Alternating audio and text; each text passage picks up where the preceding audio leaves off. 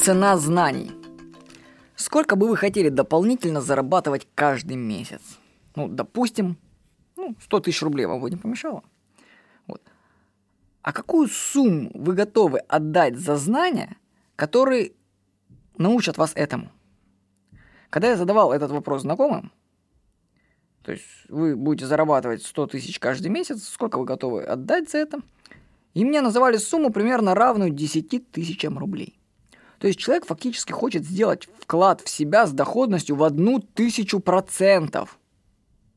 И при этом еще требует гарантий. Товарищи, такого не бывает. Банки дают гарантированно только 10% в год. А когда вопрос доходит до знаний, то человек хочет зарабатывать, если по 100 тысяч каждый месяц дополнительно, то это в год получается дополнительно миллион двести.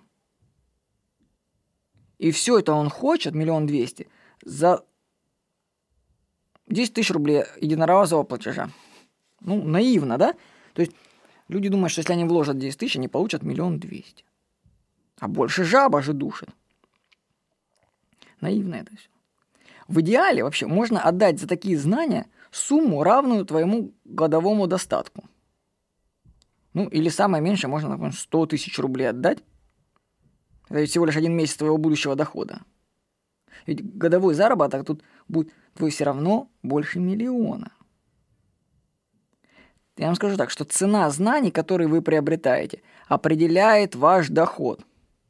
Вот когда я покупаю, допустим, книжку где-нибудь там тысячи за полторы, то я испытываю такую трепетную радость, потому что в мою копилку добавляется знание как минимум на эту цену. Но на самом деле знания стоят гораздо дороже. Знания, я говорю про знания, которые изложены в, в книгах. Потому что Почему, кстати, книги на самом деле такие ну, дешевые относительно? Ну, даже я считаю, что полторы тысячи за книгу это на самом деле дешево за, за те знания, которые там изложены. Потому что если ты берешь и берешь, применяешь оттуда идею, то ты можешь заработать гораздо больше, чем это полтора тысячи. У меня было, что я с книги 40 тысяч зарабатывал. То есть почему они так дешево на самом деле стоят? Потому что просто книга выходит большим тиражом, и как бы сумма гонорара автору распределяется как бы по всем читателям этой книги. То есть если та же книга выходит тиражом в тысячу экземпляров, да, а книга стоит тысячу рублей, то гонорар, ну, гонорар автора издательства это 1 миллион рублей. То есть, ну, истинная цена. А ты платишь всего лишь тысячу.